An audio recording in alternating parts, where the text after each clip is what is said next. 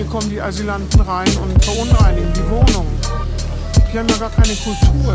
Ich meine, der Deutsche ist ja bekannt, dass er reinlich ist und so. Ruhig, brauner. wir dürfen nicht so tun, als wäre dieses Potenzial nie da gewesen. Das war, das war immer da und wird jetzt zum Gegenstand der politischen Auseinandersetzung. Ich treffe ihn leider immer wieder, diesen Patriotismus. Der Typ hängt dich überall rum, fast so wie Christus und nervt. Denn er ist ein saukrasser Spießer, singt grausame Lieder, so ein trauriger Niemand. Der Bauspart und Wiener, der bastelt gern Zäune, meckert und mag Falafel, die deutsch sind. Verteidigt gern Grenzen, vergisst dabei meistens das Denken, ein einsames Mensch. Herzlich willkommen zu einer neuen Folge des Podcasts Ruhig Brauner. Nach einiger Funkstille geht es nun weiter mit Folge 17. Ich freue mich heute, einen äh, Gast zu begrüßen, den ich schon seit einiger Zeit äh, äh, im Gespräch haben wollte, mit dem ich mich unterhalten wollte, nämlich mit Dr. Matthias Quent aus dem kleinen, aber feinen Jena. Ähm, viele Grüße an dich. Hallo, Matthias. Hallo, schön, dass es geklappt hat. Jo, ich freue mich auch. Äh, wir haben ja schon vor einiger Zeit miteinander äh, in Kontakt gestanden. Das war irgendwie so grob Frühjahr diesen Jahres und wollten über das Thema Bürgerwehren sprechen. Und dann ist wieder unglaublich viel Zeit ins Land äh, gegangen. Es sind viele Dinge passiert. Und deswegen ist das alles ein bisschen nach hinten gerückt. Jetzt haben wir es geschafft. Wenn du gestattest, würde ich mal äh, dem geneigten Zuhörer kurz darlegen, wer du bist. Äh, so ein bisschen aus deiner Vita zitieren die zwar auch im Internet und wo auch immer ersichtlich ist, aber vielleicht bist du ja dem einen oder anderen noch nicht bekannt oder die möchten mehr wissen. Und daher mal äh, kurze Vita-Zitate. Äh, Matthias, du bist, äh, hast studiert Soziologie, Politikwissenschaften und ähm, hast äh, jetzt, nachdem du das Studium abgeschlossen hast und dann promoviert hast zum äh, Doktor der Soziologie oder was, wie könnte man das ungefähr nennen? Dr. Phil, was ist das? Ja, Dr. Phil ist die akademische Bezeichnung. Klar, logisch. Fach Soziologie promoviert. Aber in, konkret im, im, im Fach Soziologie, genau. Ja, ja. Äh, hast dich nun im Bereich der Soziologie mit äh, dem Arbeitsschwerpunkt oder den Arbeitsschwerpunkten politische Soziologie, Demokratie, Zivilgesellschaft und Rechtsextremismus äh, beschäftigt oder hast dir das äh, zu Gemüte geführt oder tust es täglich vermutlich. Du bist äh, unter anderem auch Mitglied im äh, Forschungsnetzwerk NSU und äh, ich habe irgendwo gelesen, das äh, klang sehr reißerisch, wurdest auch als Deutschland aktivster Feldforscher in Sachen Rechtsextremismus bezeichnet. Das war, glaube ich, irgendeine so ARD-Doku über, über das NPD-Verbot. Ähm, also ihr hört, liebe Zuhörer, wir haben hier jemanden an, an der Strippe, der weiß, wovon er redet. und deswegen habe ich dich jetzt hier. Und meine Frage an dich, Matthias. Achso, vielleicht sollten wir noch eins mit dazu sagen. Du bekleidest ja jetzt seit einigen Tagen, ganz konkret seit dem 1. August, die Stelle äh, des Leiters der, jetzt hoffe ich, es richtig auszusprechen, der Dokumentationsstelle äh, und Forschungsstelle gegen Menschenfeindlichkeit. Ist das der korrekte Begriff oder wie, wie weil ich habe da so viele verschiedene Begriffe dazu gefunden?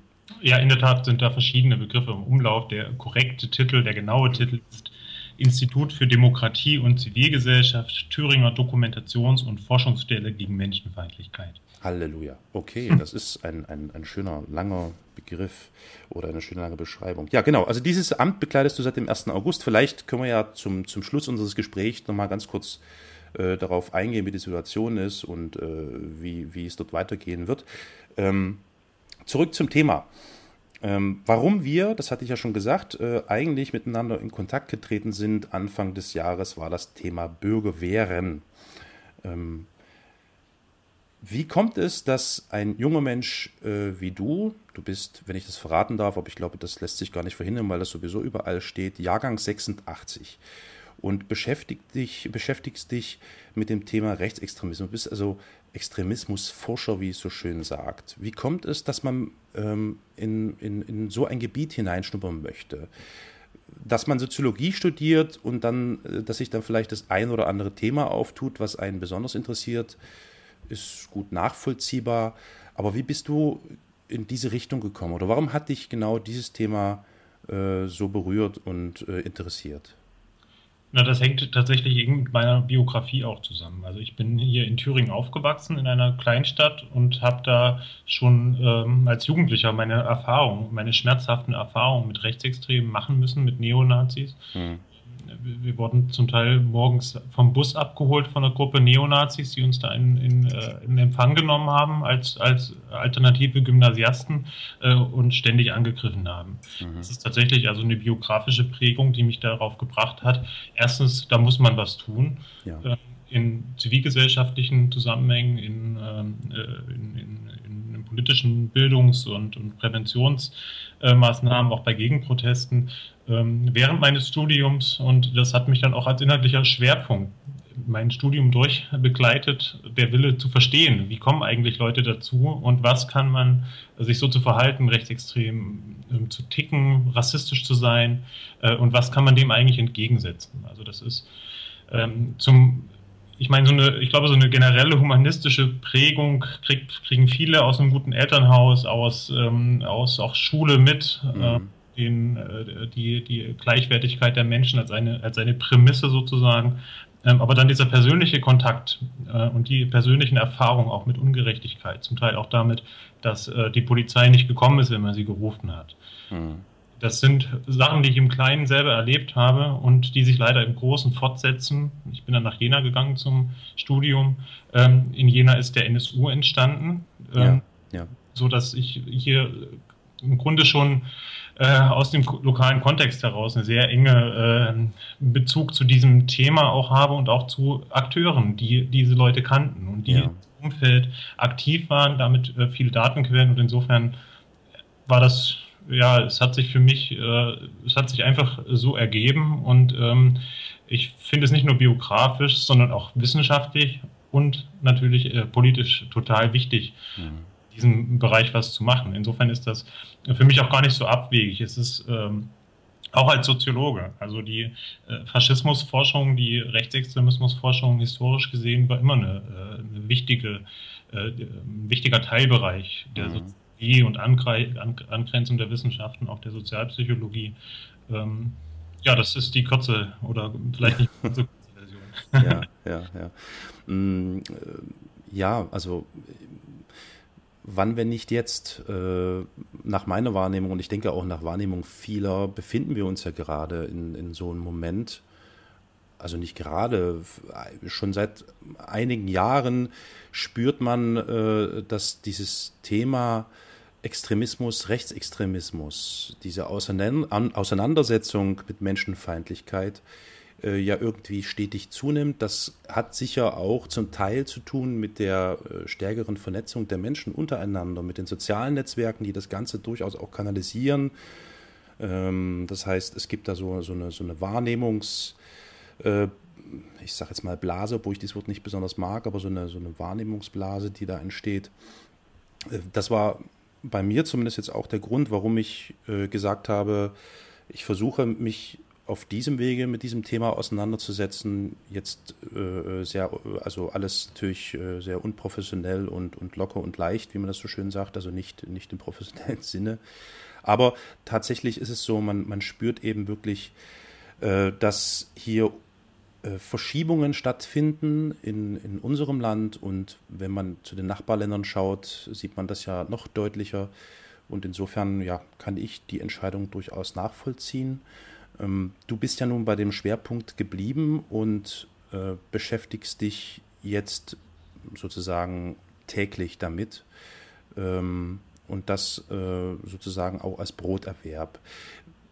Der, ich hatte es ja schon eingangs gesagt, bevor wir auf den Aufnahmeknopf gedrückt haben, der Sinn und Zweck des Podcasts ist ja den Zuhörern das, äh, die Motivation zu geben, das Gefühl zu geben, das, was sie tun gegen Menschenfeindlichkeit, gegen äh, Extremismus, gegen Rechtsextremismus, dass das nicht umsonst ist, auch wenn man äh, Tage erlebt, wo das irgendwie so scheint. Deswegen, wie, wie wappnest du dich gegen die äh, Schwere des Themas? Denn wenn man sich Tag ein, Tag aus damit beschäftigt, ist man doch schon hin und wieder geneigt, den äh, Kopf in den Sand zu stecken, oder? Naja, das ist eine, eine, ich weiß, eine, eine, eine schwierige Frage oder schwer zu beantworten, aber Ich hoffe, hm. du hast vielleicht irgendwie eine adäquate Antwort darauf. Ja, also ich bin nicht ganz so pessimistisch wie du. Denn ähm, was wir erleben seit einigen Jahren, du hast das beschrieben, dass das Thema auf der Agenda nach oben gerutscht ist mhm. ähm, in der Wichtigkeit. Das drückt sich auch aus in dem, was beispielsweise die Bundesregierung an Mitteln zur Verfügung stellt für Präventionsprojekte. Äh, also es hat eine höhere politische Bedeutung bekommen. Ja. Ähm, das ist erstmal was absolut Positives, denn dieses Thema begleitet uns oder die Angriffe auf die Demokratie und auf die Gleichwertigkeit der Menschen, äh, die begleitet uns in den, seit den letzten Jahrzehnten permanent, im Ostdeutschland nochmal auf eine aggressivere Art und Weise. Mhm. Das habe ich in meiner, in, meinem, in meiner Jugend äh, erleben müssen. Da hat sich dafür ehrlich gesagt keiner interessiert. Mhm. Da gab es entsprechende Institutionen, entsprechende Angebote, entsprechende Profession und auch eine öffentliche Debatte. Äh, in dem Maße, wie wir sie heute haben, äh, gab es gar nicht. Insofern sehe ich das eigentlich als einen Fortschritt.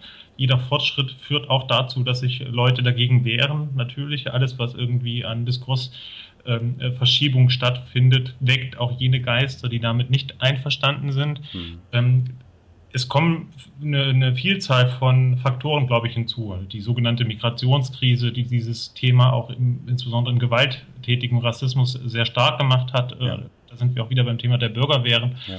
Aber wenn wir on the long run sehen, und vielleicht gibt es da große lokale Unterschiede, aber on the long run, ähm, in einer lang, längerfristigen Perspektive, bin ich eigentlich äh, sehr optimistisch und sehr zuversichtlich äh, aus den Sachen, die in den letzten Jahren passiert sind, ähm, weil Konflikte jetzt ausgetragen werden und mhm. Dinge, die vorher äh, verharmlost, bagatellisiert, ignoriert, verschwiegen wurden, jetzt problematisiert wurden.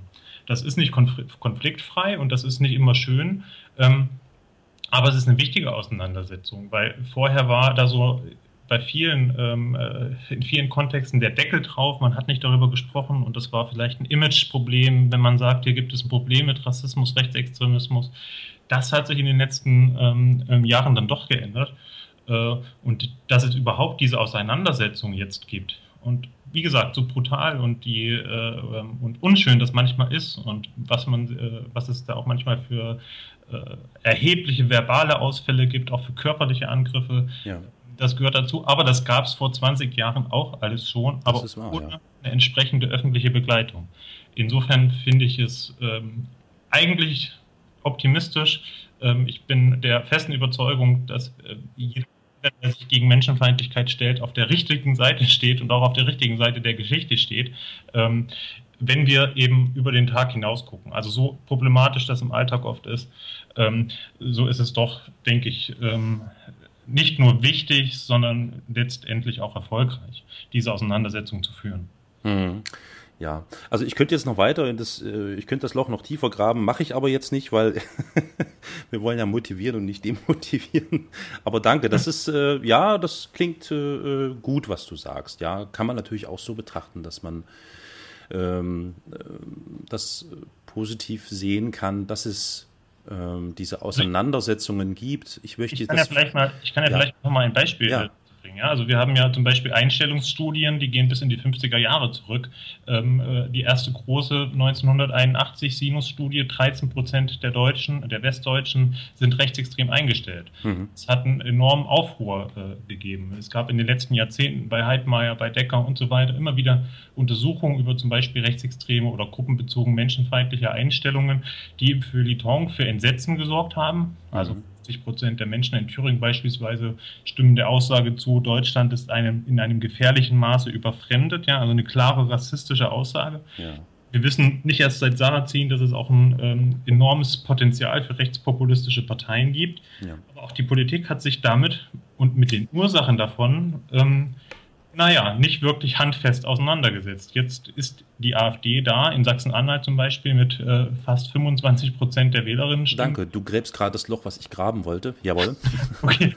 Äh, ja, ähm, Nur wir dürfen nicht so tun, als wäre dieses Potenzial nie da gewesen. Das stimmt. Das war, das war immer da und wird jetzt zum Gegenstand der politischen Auseinandersetzung. Äh, und es ist vielmehr eine Frage, wie wir damit umgehen, wie die Politik, wie die Gesellschaft damit umgeht, ähm, als eine Frage, kann man sie, äh, als die Frage, also als für mich die Frage, ähm, ist das jetzt eine ganz, ganz neue große Gefahr. Die ist es mit Sicherheit. Aber auf der anderen Seite war das auch immer da. Und jetzt wird es wenigstens sich damit auseinandergesetzt. Ja, sicher. Es wird sichtbarer. Das ist wahr. Das ist richtig, ja. Also ich meine, ich sehe immer, äh, also äh, sehr häufig Parallelen zu den 90ern, als mhm. ähm, da wieder so ein Peak da war, wo man das auch wirklich äh, spürbar hatte, wo man das gesehen hat. Ne? Also ich, der, der äh, gerne oder äh, gerne genannte Rostock-Lichtenhagen als Beispiel und so, ja. wie sich dann die politische Situation verändert hat, wie sich aber eben auch die Politik hat treiben lassen.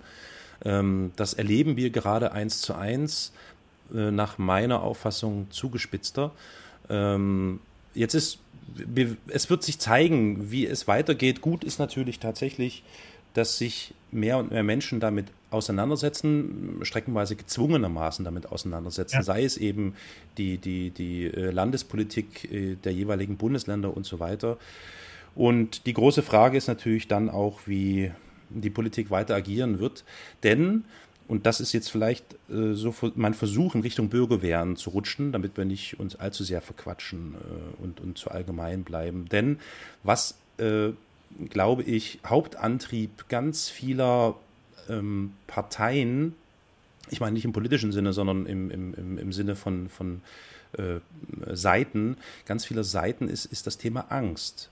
Das sei es die Angst um den politischen, äh, um, um, um den Verlust der, der, der Macht, sei es äh, die Angst vor der Überfremdung, wie du es ja schon gesagt hattest.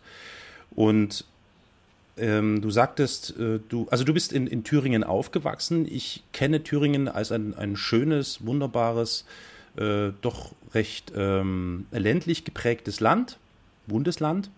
Ja, das und ähm, äh, das ist vielleicht auch so ein bisschen der Grund, warum das Thema Bürgerwehren äh, vermutlich bei euch, ich bin da nicht ganz im Bilde, aber vermutlich bei euch nicht ganz unerheblich ist. Das heißt also für mich, um, um das jetzt mal wiederzugeben, also ich, äh, bei mir sind äh, Bürgerwehren erstmals, äh, oder das Thema Bürgerwehr ist bei mir erstmals in, in, in den Fokus gerutscht oder in die Aufmerksamkeit geraten äh, klassisches Beispiel, was eben doch medial sehr stark bearbeitet wurde danach, äh, war äh, die Bürgerwehr Freital, ähm, mhm. die ja jetzt mittlerweile auch durch, die Generalbundes, durch den Generalbundesanwalt äh, angeklagt sind, also einige der, der, der Betreiber oder wie auch immer man das nennen möge, der Verantwortlichen dort. Ähm, dann ploppten so weitere Geschichten auf. Ähm, zum Beispiel habe ich äh, das war jetzt im Jahr 2015 äh, aktuell und eine sehr schlimme äh, Geschichte, Freital. Dann ploppte, das habe ich so beobachtet und, und ein sehr ungutes Gefühl gehabt, der Versuch einer Bürgerwehr in Leipzig auf. Ich konnte also wirklich sekündlich beobachten, wie die versucht haben, Quarz, Sand, Handschuhe und ich weiß nicht was äh, per Spenden zu erwerben. Haben sich dann später noch umbenannt in Zivilcourage Leipzig.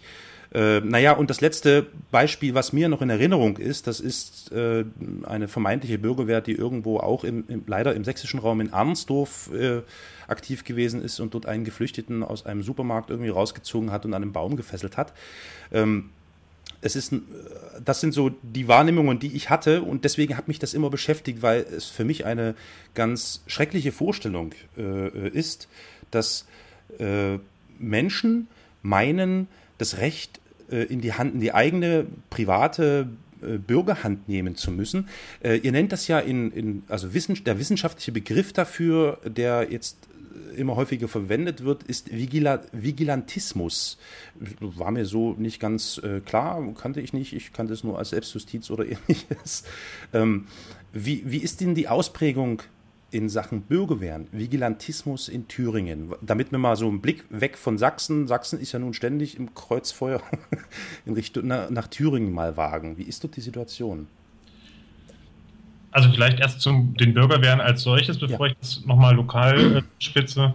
Ähm, Vigilantismus, äh, systemerhaltende Selbstjustiz wäre so eine kurze Definition. Also das sind Gruppen, die auf der einen Seite oder Akteure, die auf der einen Seite ähm, nicht den Staat als solchen zurückweisen, aber daran zweifeln, dass der Staat noch effizient genug ist, mhm. das, was sie für ihr Recht halten, äh, umzusetzen. Das ja, ist ja. großes Problempotenzial. Was halten die für ihr Recht? Es gibt beispielsweise unser Landesvorsitzender der AfD, Björn Höcke, der hält es, der argumentiert gerne mit einem deutschen Selbstbestimmungsrecht, ähm, was im Grunde bedeutet, als Deutscher unter Deutschen zu leben. Ja, ja. Also völkisch motivierte ähm, ähm, oder begründetes Recht. Mhm. Das ist ein Recht, das hat man nicht in der Demokratie. Das gibt es so nicht. Ja. Ähm, das heißt, das ist schon mal inhaltlich problematisch. Wie wird dieses, äh, dieser Anspruch auf Rechtsausübung ausgeübt? Und dann steht es natürlich im Widerspruch zum Gewaltmonopol des Staates und äh, karikiert den. Ja. Ähm, aber es steht nicht unbedingt im Widerspruch zur Staatlichkeit als äh, Prinzip oder zur freiheitlich-demokratischen Grundordnung, wie das so schön heißt. Ja. Äh, das ist also ein ambivalentes Phänomen. Und es ist übrigens ein Phänomen, das keineswegs nur in ländlichen Regionen oder in Ostdeutschland anzutreffen ist. Die größten ähm, Bürgerwehrgruppen ja. Auf Facebook gab es zum Beispiel in Düsseldorf und in Bielefeld. Äh, ich glaube, in Berlin gab es Berlin, nach Angaben ja. der, der, der, des, des, Innensenates fast 20 Bürgerwehrgruppen im, im letzten ähm, im Sommer. Ähm, nagel mich bitte nicht drauf fest auf die ja. genaue Zahl, aber es waren mehr als ein Dutzend. Ähm, in Thüringen ist die Situation so, dass es diese Gruppen auch gibt. Es gibt eine etwas, äh, einen größeren Zusammenschluss, der nennt sich äh, direkt Deutscher Zivilschutz. Die sind in Altenburg, im Altenburger Land aktiv. Das grenzt auch wieder an Sachsen. Ja. Mal zu. Ähm, und dann gibt es so einige Gruppen, die insbesondere, das kennzeichnet auch diese neue Dynamik dieses Phänomens im Internet aktiv sind. Das heißt, Absolut. gehen nicht wirklich auf die Straße patrouillieren, ja. sondern die schreiben auf Facebook, wir sind jetzt die Bürgerwehr ähm, Ort XY, Nordhausen ja. zum Beispiel. Ähm, organisieren sich dort, sammeln da Verbündete. Da passiert dann oft gar nicht so sehr viel, jedenfalls nicht wahrnehmbar. Aber es wird Ideologie transportiert, also die Gruppen teilen äh, migrantenfeindliche, äh, ausländerfeindliche, rassistische Beiträge. Ähm, und es schwingt da immer so mit die Drohung. Na, jetzt reicht es uns. Im nächsten ja. Schritt, Staat, mach was, sonst äh, nehmen wir jetzt wirklich, äh, gehen wir jetzt wirklich auf die Straße und nehmen das, was wir für unser Recht halten, äh, in die eigene Hand. Das heißt, es ist nicht nur, aber wenn wir jetzt mal ähm, den großen Rahmen nehmen, also es wurden insbesondere nach der Silvesternacht in Köln, ja, mhm. nach, den, äh, nach den schlimmen Vorfällen und den sexistischen Übergriffen, äh, gründeten sich bundesweit Hunderte Bürgerwehren, allerdings auf Facebook. Und nur die allerwenigsten davon sind tatsächlich in der Realität ähm, in Erscheinung getreten. Aber sie haben allein durch diese Facebook-Präsenz äh, schon zur Debatte beigetragen. Also mhm. sie in die Talkshows im Fernsehen gekommen, ja. Mhm. Ähm, diese, diese Drohung, jetzt Bürgerwehren zu gründen.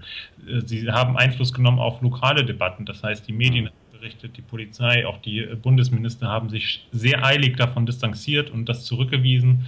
Ähm, das ist eine Form von virtuellem Aktivismus. Nicht zuletzt, nicht ausschließlich, aber auch. Richtig, richtig. Ja, ja, ganz genau, ganz genau. Also das ist auch meine Wahrnehmung, dass da viel wie nenne ich es, ich nenne es mal Pseudoaktivismus im mhm. Netz ist, der aber eben doch sehr viel, äh, also sehr stark die Situation oder die, die, die Denkweise anheizt, äh, überspitzt. Äh, na, wir kennen das ja alles. Das sind so die klassischen äh, sozialen Netzwerkphänomene, Facebook-Phänomene, die da aufploppen.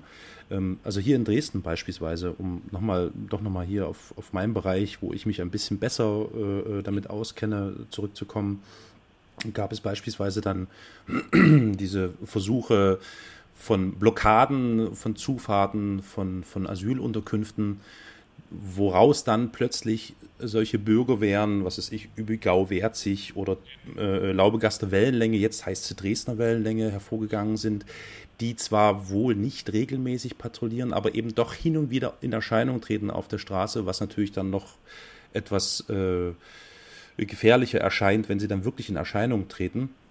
Also als Beispiel die Dresdner Wellenlänge, ehemals Laubegaster Wellenlänge, die haben sich dann versucht zu spezialisieren, haben sich einzelne Stadtteile herausgegriffen, die sie hier in Dresden äh, mit Facebook-Seiten bedient haben. Und in den jeweiligen Stadtteilen haben die dann Informationen zusammengetragen zu geplanten äh, Unterkünften für Geflüchtete, haben dort Fotos von den Baustellen gepostet. Damit, also äh, sie haben wirklich ganz konkrete Informationen zugänglich gemacht für Menschen, die, naja, man kann sich ungefähr denken, äh, was sie damit vorhaben. Ne? Äh, also kurzum. Ja. Und, und daran, daran sieht man den äh, rassistischen Bias, den solche äh, Gruppen haben. Dass ja, sie unter dem, unter dem, Vorwand der Sicherheit ja, ja. einzig und allein sich zum Beispiel auf Asylsuchende äh, konzentrieren und auf die äh, Flüchtlingsdiskussion, um das mal so zu sagen. Richtig, richtig. richtig. Es gibt natürlich auch äh, ähm, Sicherheitspartnerschaften, die auch unter diesen Vigilantismus fallen würden, die ähm, nicht rassistisch motiviert sind. Ähm, das heißt, man muss, glaube ich, schon auch differenzieren. Es gibt in einigen Regionen, ähm, insbesondere auch in grenznahen und in ländlichen Regionen, wo die Polizei sich zurückgezogen hat. Mhm. Schon äh, in jahrelangen Prozess gibt es tatsächlich solche Bürgerstreifen, die zum Teil auch als Bürgerwehren betitelt werden. Ich würde eher von kooperatistischen Sicherheitsinitiativen sprechen, die reagieren auf tatsächlich eine äh, konkrete Kriminalitätsgefahr und nicht so eine abstrakte äh, Projektion ja. Geflüchtete.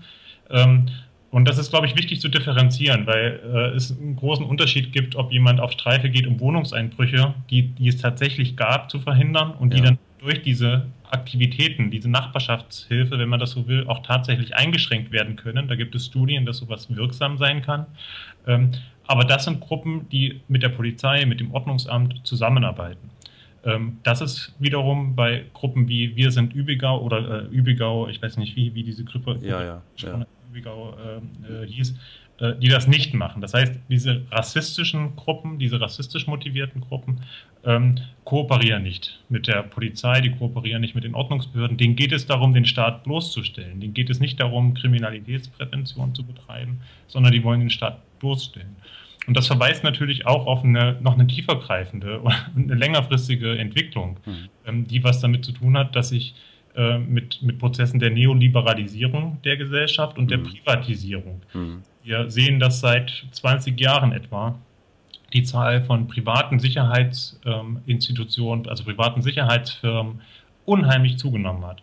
Und ja. das nicht mehr nur Firmen beispielsweise beschützen, sondern auch ähm, in Flüchtlingsunterkünften, sogar in Kernkraftwerken, in Militärbasen, in Rathäusern eingesetzt werden. Also der Staat zieht sich tatsächlich zurück ja. im Zuge von äh, Neoliberalisierung der Gesellschaft. Ähm, und das führt zur Wahrnehmung, ähm, der Staat ist nicht mehr effizient genug. Das heißt, das ist tatsächlich ein Problem. Da würde ich den Leuten auch zustimmen, hm. die beispielsweise sich in solchen Sicherheitsinitiativen zu, äh, zusammenschließen, weil das indiziert, dass, ähm, naja, im Grunde der Staat an seinem Sicherheitsangebot, zumindest in der Wahrnehmung von Bürgerinnen und Bürgern, erodiert. Ähm, und so kommen da ganz unterschiedliche, du hast das Stichwort Angst, ist ja immer ja, was Subjektives. Ja aufgeworfen, kommen da ganz unterschiedliche ähm, äh, Prozesse zusammen und ganz unterschiedliche Ursachen zusammen, die aber im vergangenen Jahr, das Beispiel äh, der Freital Bürgerwehr ist, äh, der, ja. der Bürgerwehr Freital ist bereits gefallen, die im vergangenen Jahr eine ganz, ganz klare rassistische ähm, äh, Stoßrichtung gekriegt haben und auch eine rassistische ähm, Sündenbock-Funktion einge eingenommen haben. Ja? Also Flüchtlinge wurden als das Problem ähm, identifiziert und da steckt ja schon so ein klassischer autoritärer Moment eigentlich dahinter. Mhm. Ähm, man kritisiert nicht etwa die Politik der Bundesregierung oder der, der einer neoliberalen Globalisierung dafür, dass sich seit Jahren der Staat aus, der, aus dem öffentlichen Raum zurückzieht, sondern es sind die Flüchtlinge, gegen die man auf die Straße Ja gut, und man nutzt das als Vehikel, um, um weiter hm, abweichen, wie, wie heißt das so schön äh, in der Definition, abweichendes Verhalten anderer Bürger zu unterdrücken. Ne? Oder, oder das, was man als abweichend, als abweichend, richtig, was man als abweichend wahrnimmt. Ja, ja genau, genau, richtig, richtig. Ähm, das ist, äh, ja, also diese Verbindungen, Verquickungen, ich glaube, das ist, wer sich da ein, ein wenig beliest, da reichen wenige Klicks, beispielsweise bei Facebook, ähm, dann sieht man schon ganz klar diese Verbindungen, Verquickungen, äh, bei welcher Facebook-Seite, bei welcher Bürgerwehr oder vermeintlichen Bürgerwehr auch immer, man sieht immer wieder Querverweise in Richtung NPD, in Richtung AfD oder ähm, Pegida-Affinität. Das ist also immer wieder zu sehen und ja, springt einen regelrecht ins Gesicht.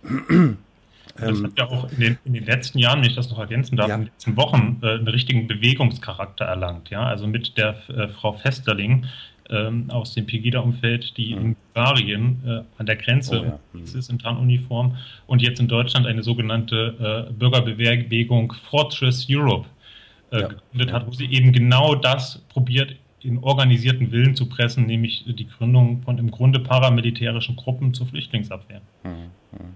Also das, das mutet tatsächlich schon, äh, wie man so schön sagt, sehr amerikanisch an.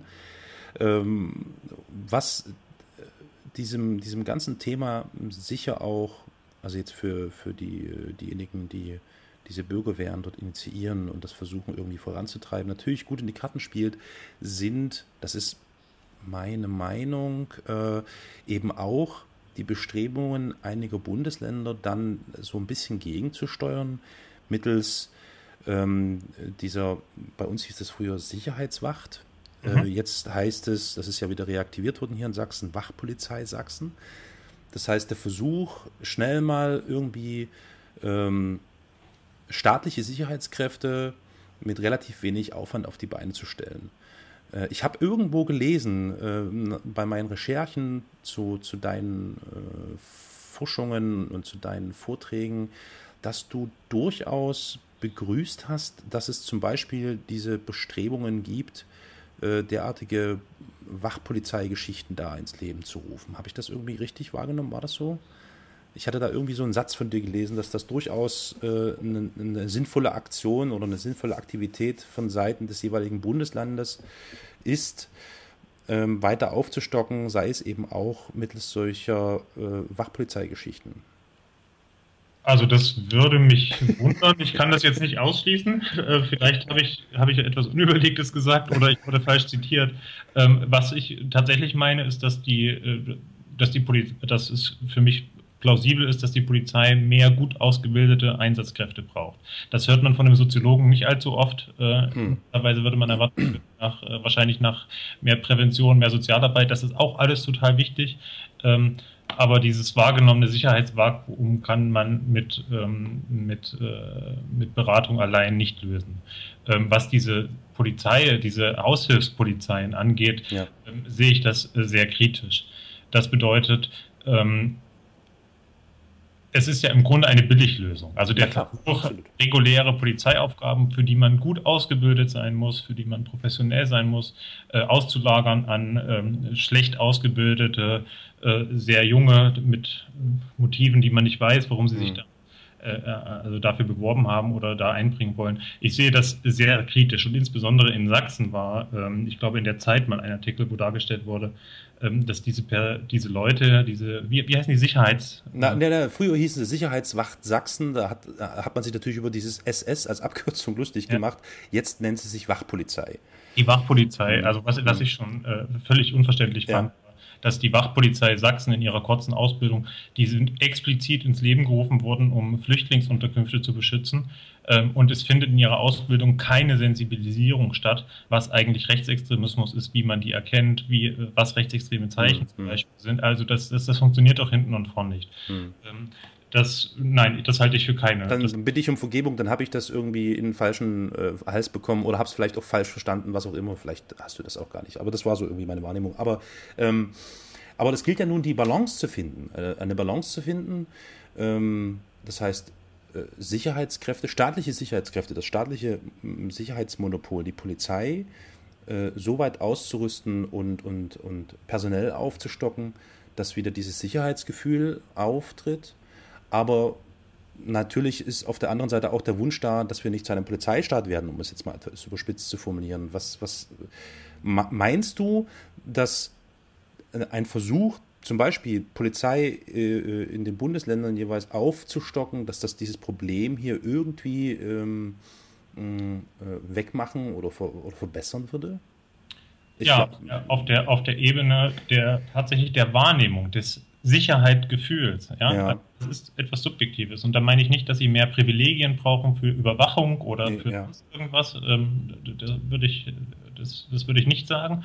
Ähm, aber dass es doch wieder zum Beispiel verstärkte Bürgerpolizisten und Polizistinnen gibt. Das heißt Kontaktbereichsbeamte, wo sich Bewohner eines Ortes an die wenden können, um mhm. einfach in, in Kontakt zu sein, um das Gefühl zu haben, sie sehen auch mal einen Polizisten, eine Polizistin, die sich ihrer Sorgen annimmt, mit denen sie sprechen können, die vielleicht auch mal einen Tipp geben können, zum, äh, äh, zu, zu fragen, wie schließe ich mein Haus richtig ab. Ja? Ich, mhm. Überspitze es jetzt mal ein bisschen. Das meint nicht, dass Polizei immer überall rumstehen äh, und patrouillieren und kontrollieren soll, um Gottes Willen. Das hätte absolut schädliche Effekte, weil auch das wieder zu Gegenreaktionen und zu, äh, ähm, zu Radikalisierungstendenzen führen ja, kann. Ja. Ähm, das würde ich äh, sehr, sehr schädlich äh, halten. Aber das ähm, Konzept von einer bürgernahen Polizei, das heißt, die auch ansprechbar ist, die vielleicht auch nochmal jemanden beim Namen kennt oder so, mhm. Einfach aus der Einwohnerschaft, ja, also mhm. wo man weiß, ich kann mich an den Vorsitzenden meines äh, Ortsteilbeirates wenden und der hat einen kurzen Draht zum Beispiel äh, zu einem Kontaktbereichsplan oder sowas. Also so eine, einfach eine, eine, eine relativ flache Hierarchie, mhm. eine Zugänglichkeit. Das ist, glaube ich, ganz wichtig für Fragen des Sicherheitsgefühls. Ja? Ja. Es geht immer um die Wahrnehmung. Ja, ja, ja. Ähm, wir sind ja nun bei dem Thema, also wir haben, also ich habe schon festgestellt und du hast das im gewissen Sinne ja bestätigt, auch wenn es ein, ein, ein, ein äh, subjektives Gefühl ist, dieses Thema Angst, was dort eine sehr große Rolle mitspielt. Es ist natürlich auch ein, äh, immer wieder, das haben wir ja schon, erleben wir schon seit Jahren, Jahrzehnten, natürlich auch das Thema Besitzstandswahrung, die hier mit eine große Rolle spielt.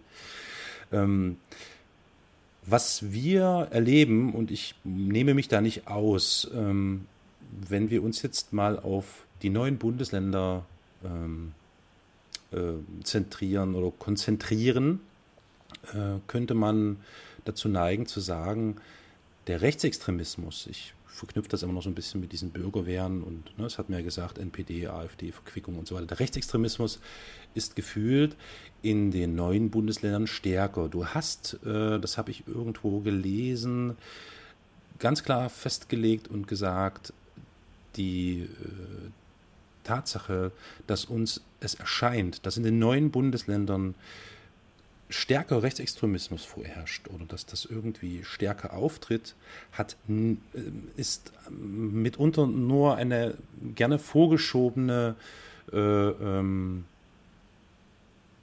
Maskierung, denn das Thema Rechtsextremismus ist nicht stärker vertreten in den neuen Bundesländern als zum Beispiel in den alten Bundesländern. Wenn, dann tritt es durchaus vielleicht aggressiver aus äh, auf. Und du hast Bezug genommen auch auf die ökonomische Situation der jeweiligen Regionen. Das finde ich einen sehr interessanten Punkt, denn meine Auffassung ist eben schon, dass man durchaus, wenn man die Augen aufmacht und sich das genauer anschaut und analysiert, feststellen kann, dass ähm, Regionen, die zum Beispiel ähm, ökonomisch schwächer gestellt sind oder äh, sozial schwächer strukturiert sind, mehr dazu neigen, äh, solche extremistischen Positionen nach außen zu kehren. Habe ich das so richtig verstanden? War das ungefähr so deine Aussage? Am Ende durchaus auch ein ökonomischer Faktor?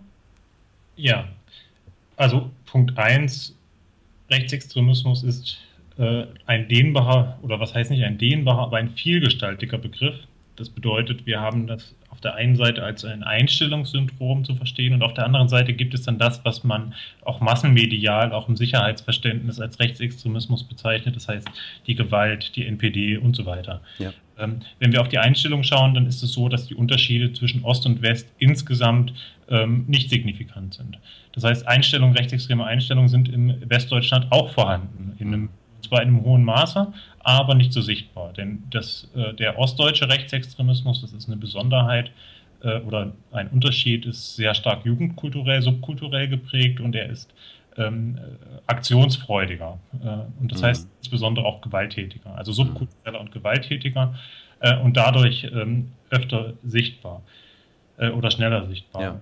Dann was die Ursachenforschung angeht, habe ich darauf hingewiesen und das, daran halte ich auch fest, dass es ein Fehler ist, die, den ostdeutschen Rechtsextremismus an der DDR-Geschichte festzumachen. Ja, ja. Weil das aus meiner Sicht eine Verschleierung der tatsächlichen Ursachen ist, ähm, die fortleben, auch heute. Also die rechtsextreme oder rassistische, rechtspopulistische Bewegungen waren in äh, Deutschland noch nie so stark wie heute. Das wird man nicht auf die DDR-Geschichte äh, reduzieren können. Da mag es Einflussfaktoren geben, ähm, aber ob inwieweit die auch statistisch signifikant oder bedeutsam sind, ähm, das, das muss man sich sehr genau angucken. Äh, denn in der Tat, wie du das gesagt hast, ich hatte vor einigen Jahren eine Vergleichsstudie gemacht zwischen Landkreisen in Hessen und in Thüringen, also einem westdeutschen, ja. einem ostdeutschen Bundesland, auf der Landkreisebene und habe ähm, untersucht, wo sind rechtsextreme Einstellungen mit einer Repräsentativbefragung äh, stärker ausgeprägt. Da war auf der einen Seite, ja, die waren in Thüringen erstmal deutlicher, aber wenn man dann die Landkreise gruppiert hat nach ihrem sozioökonomischen Status, mhm. also da zählen ökonomische Faktoren, Einkommen dazu, aber zum Beispiel auch die Abwanderungsrate, ähm, was sich dann alles widerspiegelt in den Mentalitäten der Menschen. Wir nehmen uns als, abge als abgehängt oder als benachteiligt. Ja. Ja. Äh, und dann kommt man zu dem Ergebnis, bin ich zu dem Ergebnis gekommen, dass in abdriftenden Regionen der Anteil rechtsextrem eingestellter doppelt so hoch ist wie in sozioökonomisch aufdrift, aufsteigenden Regionen. Ja. Und in den dazwischen, in den relativ gleichbleibenden Regionen, die also stabil sind, ähm, war der Anteil rechtsextrem Eingestellter in Hessen sogar noch größer als im Osten, äh, als in Thüringen. Ja. Das heißt also, wenn man auf eine kleinräumliche Lage schaut, dann und, und diese ähm, äh, Einflussfaktoren hinzu ähm, äh, denkt, ja. jenseits von Ost-West, sondern dem, wie geht es den Menschen oder ja. wie geht es dem Landkreis eigentlich heute, dann verliert die Ost-West-Herkunft völlig an Bedeutung. Ja. Ähm, das ist dann kein, äh, kein eigener Effekt mehr. Und ähm, wenn wir uns dann anschauen, dass der Osten, viele Regionen in den neuen Bundesländern sozioökonomisch nach wie vor deutlich benachteiligt sind im Vergleich zum Westen, also äh, deutlich schlechter aufgestellt sind, deutlich geringere Wirtschaftskraft haben und so weiter, ja. Ähm, dann ist es auch plausibel, warum beispielsweise ausländerfeindliche Einstellungen in Ostdeutschland nach wie vor stärker auch zu messen sind als im Westen. Aber auf der anderen Seite darf das nicht bedeuten, dass man nicht danach schaut, was sind eigentlich problematische menschenfeindliche Orientierung auch in den alten Bundesländern und wo entstehen dort in bestimmten Sozialräumen auch da gibt es abdriftende Regionen. ja, ich denke da nur an das Ruhrgebiet, ne? ganz konkret Dortmund beispielsweise. Ja, Dortmund ist wieder ein sehr spezielles ja, okay, gut. Phänomen mit dieser, mit dieser autonomen Nationalistenbewegung. Aber ja, in der Tat, also diese Gefahren gibt es auch im Westen und das hängt weniger mit der politischen Sozialisation zusammen oder mit dem Aufwachsen in der DDR. Es gab ja da die schöne ja. Topfhäppchen-These äh, mal, ähm, als damit, dass nach wie vor die Menschen sich heute benachteiligt wahrnehmen und es zum Teil auch einfach sind. Ja, also Besitzstandswahrung. Letztlich wieder Besitzstandswahrung. Ja. Ja, ja, ja. Ähm, das Thema Menschenfeindlichkeit, das würde ich jetzt noch vielleicht als, als letzten Punkt mit dir gerne besprechen wollen. Äh, Menschenfeindlichkeit ähm, ist Teil der Aufgabe des IDZ, des Instituts für Demokratie und, äh, na, du weißt schon, und so weiter eure Dokumentationsstelle, genau. Ich habe da mh, mm, gelesen, du hast äh, im Laufe dieses Jahres den äh, Jena äh, Zivil, äh, nein, entschuldige, äh, Jena Preis für Zivilcourage bekommen, glaube ich, so hieß der, ne? Ich muss mal ganz genau ja. schauen. Genau, ja, genau. Und äh, das Ganze beruht auf einem Erlebnis, ähm, das du in Form eines offenen Briefes dann auch äh, wiedergegeben hast. Und zwar gab es da in äh, Saalfeld, glaube ich, ja. eine, eine, eine Demonstration, einen Aufmarsch von äh, Neonazis, wenn ich mich nicht ganz täusche, von ja. Rechtsextremen, die du äh, begleitet hast mit deiner Kamera, um sozusagen, wie, wie, ich schon eingangs sagte, aktive Feldforschung zu betreiben. Und du bist dann in eine Situation geraten und musstest beobachten, wie eine Gruppe von Neonazis äh, mit äh, ein paar Punks irgendwie zusammengekommen sind und diese dann ungehindert, ohne dass jemand etwas getan hätte, zusammengeschlagen haben. Und dass es dort zu massiver Gewalt gekommen ist. Und erst durch dein Zutun und durch deinen Hilferuf an die Polizei, dass dort gerade so etwas Schlimmes passiert, äh, ist es dann dazu gekommen, dass die Polizei dann ganz langsam dahin und irgendwie versucht hat, das Ganze irgendwie auseinanderzubringen und wieder Ruhe einkehren zu lassen. Ähm, ist das, wie war dieses Erlebnis für dich? Ich, ich habe diesen oft im Brief gelesen und mir stand schon wirklich der Mund offen.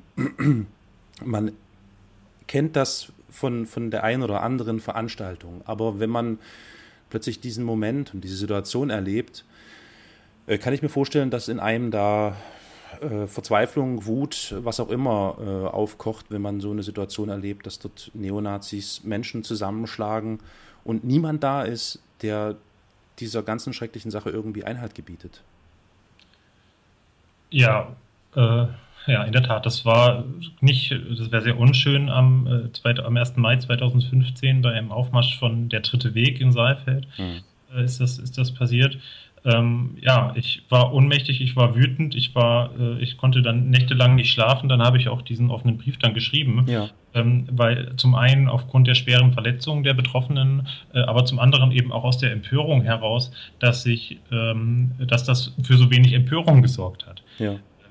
Also das, die, die Situation, ich meine, es ist jetzt nicht so, so überraschend, dass Neonazis Leute verprügeln. Nee, sicher, wenn klar. Sie, mhm. Wenn sie die Gelegenheit haben. Ja, Aber es ja. ist dann schon überraschend, dass äh, die, die Polizei und die Versammlungsbehörde es zulässt, dass eine große Gruppe von etwa 80 Neonazis ähm, den Weg durch die Innenstadt einer Stadt nimmt, die voll ist mit Gegendemonstranten, ja. äh, damit diese Nazis zu ihrem Auftaktkundgebungsort gehen und diese Neonazis nicht begleitet. Ja. Und standen auch zwei Streifenpolizisten in der Nähe, die nicht eingegriffen haben, als, dieses, als dieser Überfall stattgefunden hat. Hm.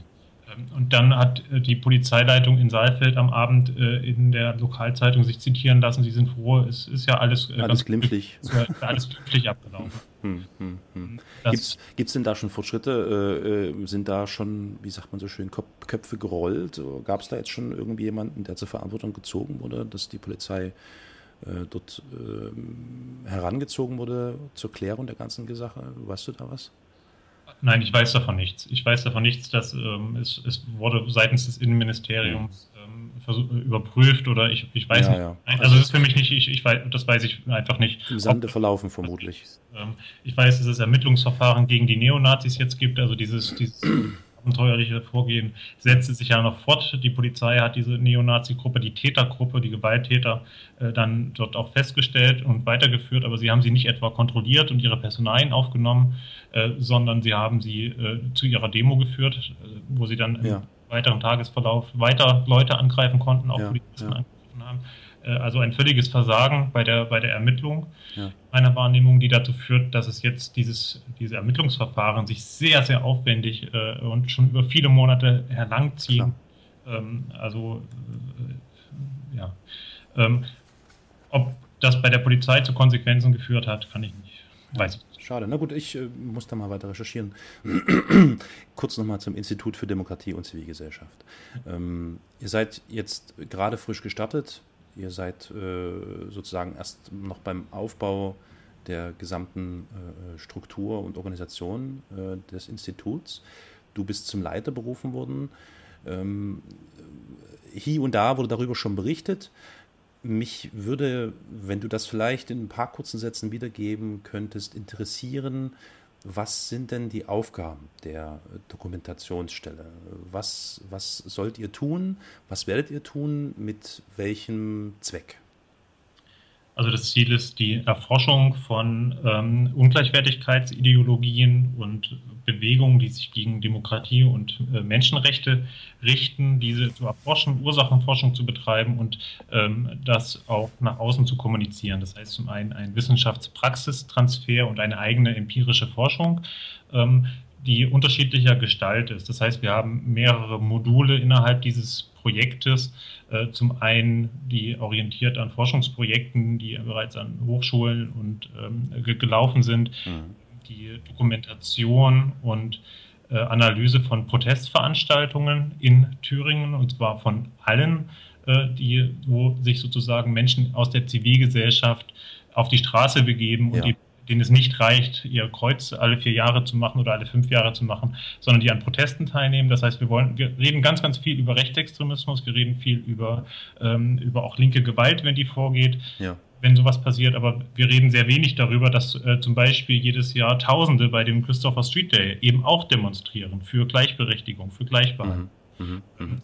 Äh, wir wissen gar nicht, was die Menschen in der Zivilgesellschaft ähm, bewegt, was Menschen auf die Straße treibt? Ist es äh, dann vielleicht doch eher die Ortsumgehungsstraße oder sind es diese heiß diskutierten gesellschaftlichen Themen? Das heißt, es geht also einmal da um eine empirische Erhebung, dann geht es aber auch äh, darum, explizit zu schauen, wo wird Absatz Artikel 1 des Grundgesetzes in Frage gestellt, mhm. die Gleichwertigkeit der Menschen, die Menschenwürde, ähm, äh, auch das wieder jenseits von Rechts-Links-Kategorien. Also wir wissen ja. Der empirischen Sozialforschung, dass menschenfeindliche Einstellungen überall, in allen politischen, in allen ökonomischen äh, Schichten vorhanden sind. Mhm. Ähm, und wir wollen analysieren und sensibilisieren für also unterschiedliche Formen der Diskriminierung, auch gegen unter, in unterschiedlichen Diskriminierungskontexten. Ähm, und da also eine, einen Transfer leisten der eigenen Forschung, aber auch der Hochschulforschung, die in äh, Deutschland und international zu dem Thema stattfindet. Und das dann über das in Kooperation, im direkten Dialog mit zivilgesellschaftlichen Akteuren. Mhm. Das ist also raus aus dem Elfenbeinturm und mhm. mit den sprechen, die beispielsweise ähm, Diskriminierung ausgesetzt sind. Das ist so ein bisschen auch eine Folge aus dem NSU-Komplex. Ähm, ja, natürlich, klar. Mhm. Die Zivilgesellschaft, insbesondere die migrantische Zivilgesellschaft, nicht ernst genommen wurde. Also die sind in Kassel und in Dortmund, haben die demonstriert, kein zehntes Opfer, schon 2006. Ähm, und weder, Zivil, weder die deutsche, in Anführungszeichen, Zivilgesellschaft, noch Polizei, noch Wissenschaft, noch Medien haben deren Diskriminierungswahrnehmung eigentlich ernst genommen. Ja. Und aus einer Folge daraus wollen wir sozusagen nicht mehr nur Hochschulforschung, sondern einen direkten Dialog mit diskriminierten, marginalisierten Gruppen gehen, ähm, um sensibel zu sein und dafür zu sensibilisieren, wo die Gleichwertigkeit von Menschen in unserer Gesellschaft in Frage gestellt wird. Mhm. Okay, danke. Gibt es dann ähm, diese, diese Informationen sind dann ähm, mitunter auch öffentlich zugänglich? Natürlich, das wird alles öffentlich gemacht. Es wird okay. ein Jahrbuch herausgegeben, ja. wo es gesammelt ist und dann wird eine Aufarbeitung, wie gesagt, wir stehen am Anfang, aber geplant Klar. ist dann auch die Materialien, äh, also nicht nur öffentlich im Internet und in Büchern, sondern ja. auch, dass sie allgemein verständlich sind. Das heißt also, ja auch akademische Diskurse äh, etwas herunterzubrechen in eine verständliche Sprache, äh, die eben auch für Akteure der Zivilgesellschaft, für Lehrerinnen, Lehrer, für Beamte in unterschiedlichen Situationen äh, einfach nachzulesen, nachzuschlagen ist, äh, ohne dass man sich, äh, ohne dass man dazu erstmal ein Grundstudium Soziologie machen muss, hm, hm. entsprechenden Pamphlete zu verstehen. Okay, schön, interessant. Noch zuletzt eine Frage an dich, Matthias. Ähm, wie, wie kann, äh, wie kann die Zivilgesellschaft, das, äh, die Frage kann sich, glaube ich, der ein oder andere schon selbst beantworten. Und wie kann insgesamt äh, der Staat ähm, am besten vorgehen, um extremistische Strömungen, insbesondere rechtsextremistische, neonazistische Strömungen einzudämmen? Was wäre ein Lösungsansatz? Ich sage gerne, ähm, Bildung ist das A und O. Ich weiß, dass das sehr allgemein gegriffen ist und gerne so als, als große äh, äh, Argumentenkeule, Totschlagargument oder so genommen wird. Aber ich muss ehrlich eingestehen, das ist für mich irgendwie immer wieder der Hauptpunkt, an dem ich mich aufhänge. Wenn eine, eine gute Bildung da ist, äh, ist der Nährboden für rechtsextremistisches, neonazistisches Gedankengut äh, viel schwächer. Hast du irgendwie so ein, so ein allgemeines Statement, was staatlich oder vielleicht auch auf Landesebene sinnvoll wäre, was zu tun ist, damit das eingedämmt werden kann?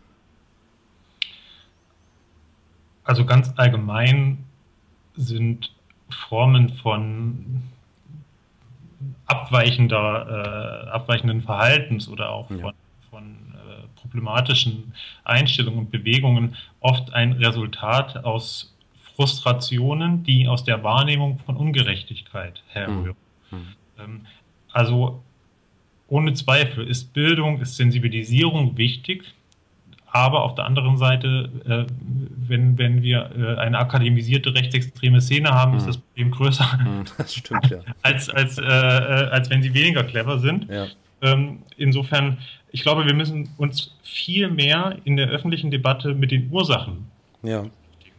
Ähm, und das nicht nur beiseite tun, wir müssen jetzt die Ängste ernst nehmen und danach quatschen, was, ja, ja. Äh, was Rechte sagen, aber eben auch nicht sagen, äh, nee, das ist alles Humbug, ähm, sondern tatsächlich solche Ängste zum Beispiel oder auch äh, rechtspopulistische Bewegungen als einen Indikator verstehen für tiefer liegende gesellschaftliche Widersprüche und für Konflikte. Und an diese Ursachen müssen wir ran. Dann können wir erfolgreiche Präventionsarbeit auch leisten ähm, und Präventionsarbeit, also irgendetwas zuvorkommen, das heißt verhindern, dass Menschen mhm. erst rechtsextrem, rassistisch beispielsweise werden. Ähm, aber ich glaube, dass sich die Politik oder auch Teile des, des Diskurses es ein bisschen zu leicht machen, ohne dich dir jetzt zu nahe gehen zu wollen. Nö, schon klar.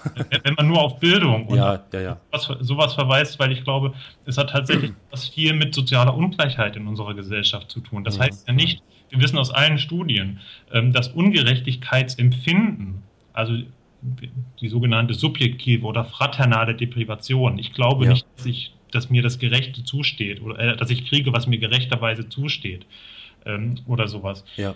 Und dafür finden sich ja auch in der realen Welt ganz, ganz viele Belege. Also die Schere zwischen Arm und Reich geht immer weiter auseinander. Ja. Und natürlich werden solche Widersprüche irgendwie rationalisiert. Und zum Beispiel durch Rassismus, indem man sagt, naja, ich bin eben mehr wert als andere Menschengruppen. Mhm. Äh, das heißt, wir müssen, glaube ich, stärker zukünftig auch noch auf die ähm, sozialstrukturellen Ursachen von solchen Erscheinungen in unserer Gesellschaft äh, schauen und da an, an, an Lösungsstrategien oder äh, zumindest an Wegen finden, ähm, wie man Antworten auf solche Widersprüche findet, die eben nicht in dogmatische Weltbilder, mhm. in Menschenfeindlichkeit führen. Mhm. Ein schönes Schlusswort. Matthias, vielen Dank. Wir haben es geschafft. Ähm, ich bin sehr froh, dass wir es äh, geschafft haben, ins Gespräch zu kommen. Ich danke dir vielmals für deine Zeit. Ich wünsche dir noch für die äh, äh nächsten Wochen, Monate, Jahre viel Kraft und äh, wünsche uns, dass du äh, weiter dran bleibst und äh, dieses Thema weiter im Auge behältst. Und ich gehe davon aus, wir werden uns, werden uns sicher nochmal hören. Das gleiche wünsche ich dir und allen Zuhörerinnen und Zuhörern auch. Ähm, ich glaube, es lohnt sich und ihr seid auf der richtigen Seite und ich stehe gern wieder zur Verfügung. Sehr schön. Matthias, vielen Dank. Bis bald. Mach's gut. Und hier kommen die Asylanten rein und verunreinigen die Wohnung. Die haben ja gar keine Kultur. Ich meine, der Deutsche ist ja bekannt, dass er reinlich ist und so.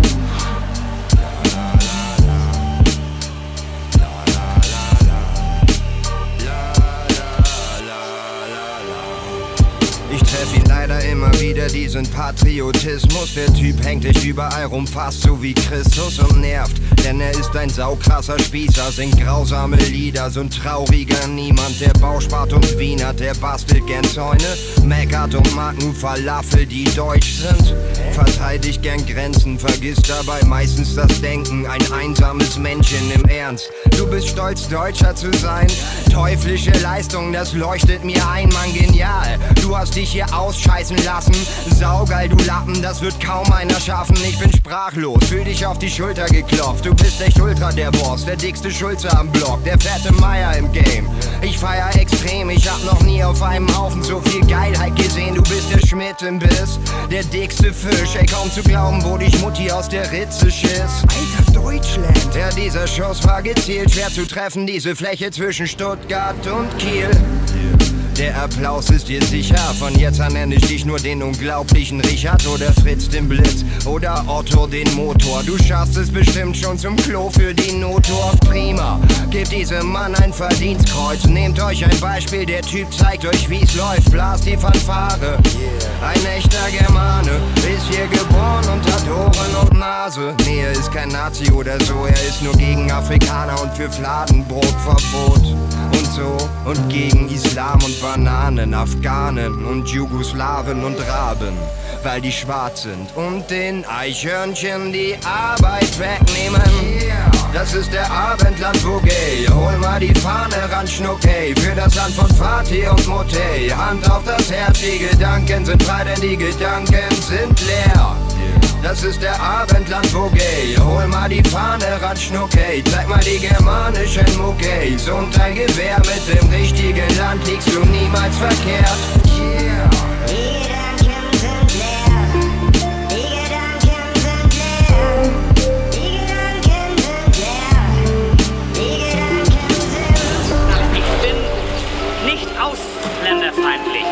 Wie die sich hier bewegen, das geht doch gegen jede deutsche Norm. Das sind Schmarotzer, sind das. Das sind Schmarotzer, die wissen, das spricht sich rum in Deutschland. Ach, da leben wir doch wieder mal den Speck, Speck, Speck, Speck, Speck, Speck, Speck, Speck, Speck, Speck, Speck, Speck.